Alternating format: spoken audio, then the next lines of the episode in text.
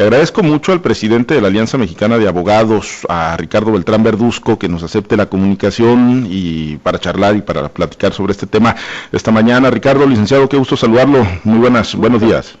Gusto saludarte, Pablo. Me da mucho gusto. Saludos a todo tu auditorio. Estoy a la orden pues una, una ley de amnistía, Ricardo, licenciado, para Sinaloa, que tendría que alcances, no sé si ustedes pues han tenido la oportunidad de analizar desde que estaba como, como iniciativa o ya pues prácticamente como, como ley. Eh, ¿Cuáles serían los alcances? No digo, ahí viene detallado algunas cosas en temas de aborto, en temas de narcomenudeo, en temas de sedición, en temas de robo simple. Eh, ¿Viene bien afianzada o cómo, cómo perciben, cómo la observan la ley de amnistía para el Estado de Sinaloa? Mira, definitivamente como sucede siempre en el trabajo legislativo, no quiero referirme a todos los diputados, algunos sí consultan a la ciudadanía, a las organizaciones. En este caso no se armonizó con las con las organizaciones de abogados, con las organizaciones civiles, con, con, con algunas eh, asociaciones civiles que, que, pudieran haber tenido injerencia. Entonces, desafortunadamente nosotros empezamos a investigar y conocemos detalles, sabemos perfectamente bien que esta ley que se está eh, aprobando por la por la Comisión de Puntos Constitucionales pues, está aprobando primero porque después tiene que pasar por la por la permanente y seguramente en una extraordinaria ya habrán de, aprobarla, pero te digo, no se nos hizo del conocimiento a nosotros y creo que eh, se armonizó únicamente con lo que dispone la ley federal, eh, que el año pasado, el año antepasado, no recuerdo muy bien, fue expedida por, el, por la autoridad federal, por la Cámara de Diputados, y que esta viene y se armoniza aquí en el estado de Sinaloa porque hay un transitorio en el que establece claramente que la Secretaría de Gobernación promoverá para que en las entidades federativas pues, también suceda lo mismo, dado a que la ley únicamente eh, señala delitos del orden federal y no se mete con los delitos locales, me refiero a la ley federal.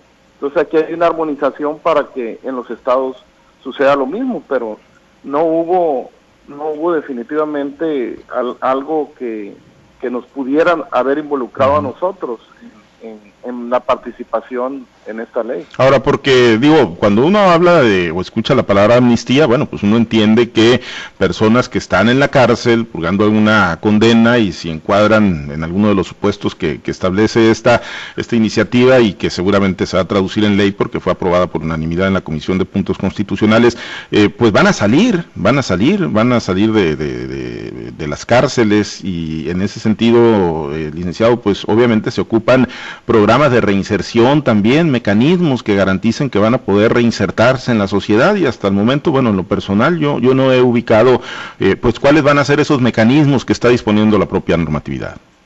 Sí, mira, de hecho el Código Penal vigente en el Estado de Sinaloa, en su artículo 113, pues señala claramente que la amnistía extingue la pretensión punitiva, las penas o medidas de seguridad impuestas a detención del decomiso y de la reparación de los daños y obviamente perjuicio en los términos de la ley que se dictare concediéndola. Aquí en este caso es lo que está haciendo la Comisión de Puntos Constitucionales, me imagino que apegada a lo que establece el 113 del Código Penal. Dice, si esta no expresara su alcance, se entendería que la pretensión punitiva, las penas y las medidas de seguridad se extinguen en todos sus efectos. Eh, entonces, eh, a los responsables del delito. Entonces, aquí tendríamos nosotros que ver si efectivamente están cumpliendo con lo que dispone el 113, están armonizando con, con la ley federal, porque es lo que queremos nosotros. Y, en primer punto, en primer punto, que es donde considero yo que deberían de, de, de, haber armonizado con asociaciones civiles por lo que pudiera suceder, pues el asunto del aborto, que establecen los artículos 154 hasta el 158 del mismo código eh, penal vigente en el estado de Sinaloa. Pero te vas y, como bien lo mencionabas tú, pues son delitos eh, contra la salud que corresponden al Estado, por supuesto. eh, son delitos de robo simples, si se realmente se está contemplando con lo que establece el 113 eh, del Código Penal. Entonces hay algunas situaciones que nosotros desconocemos y que la sociedad desconoce también.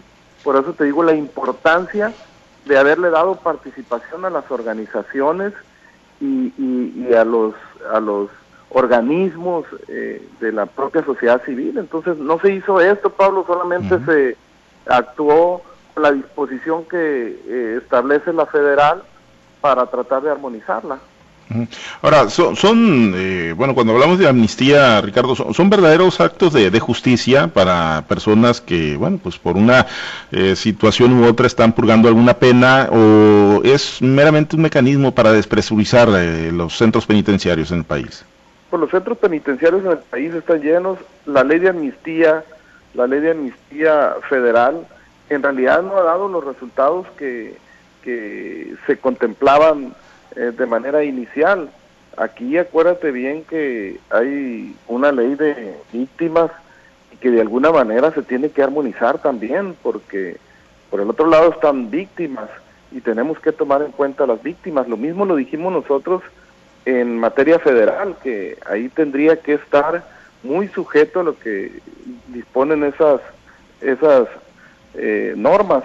Entonces, aquí, como lo, lo establecía o como lo establece la ley federal, pues entiende que la ley de amnistía es a favor de las personas en contra de quienes se haya ejercitado acción penal, hayan sido procesados o se les haya dictado sentencia firme ante los tribunales locales.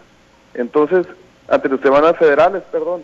Aquí tiene que haber una disposición porque la propia Suprema Corte de Justicia de la Nación eh, hizo algunas observaciones en el sentido de que tiene que obviamente estar en concordancia con lo que establece la disposición penal para que después no se cometan otras irregularidades que por salir de una, por despresurizar los, los los penales que están, la verdad, atestados y que esto ha generado eh, pues mucha polémica a través de la Comisión Nacional de Derechos Humanos y las comisiones estatales de derechos humanos por el hacinamiento. Pues eh, vamos a estar pendientes, Ricardo, entonces todavía le quedaría un eh, tramo por, por, recorrer a esta ley de amnistía para el estado de Sinaloa, pero bueno, partiendo de que ya la tenemos en el ámbito federal y de que fue aprobada por unanimidad en la Comisión de Puntos Constitucionales y Gobernación del Congreso de Sinaloa, pues lo más seguro es que también la vayamos a tener en la entidad y, y eso, bueno, pues obliga, ¿no? A lo que ya planteabas y comentábamos, eh, pues checar bien las letras chiquitas, ¿no? Y los alcances que tendrá esta ley de amnistía para el estado de Sinaloa. Así es, todavía nos queda tiempo, nos queda un tiempecito para que eh, el Congreso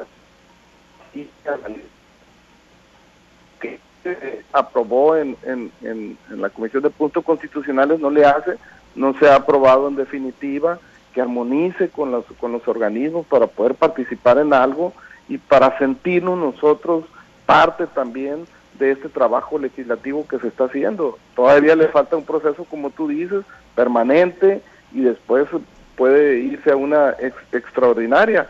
Pero sí, lo cierto es que esas letras chiquitas a las que tú te refieres, a lo que estamos referido, es precisamente para que después no se cometan irregularidades, o sea, tratando de salir al paso para beneficio de, de algunas personas, pues se puede perjudicar a otras y eso es lo que nosotros no queremos. Muy bien, muy pendiente Ricardo, licenciado, muchas gracias por haber aceptado la invitación mi querido Pablo César, para tu auditorio. Muchas felicidades, Pablo. Gracias, Ricardo. Ricardo Beltrán Verduzco, presidente de la Alianza Mexicana de Abogados.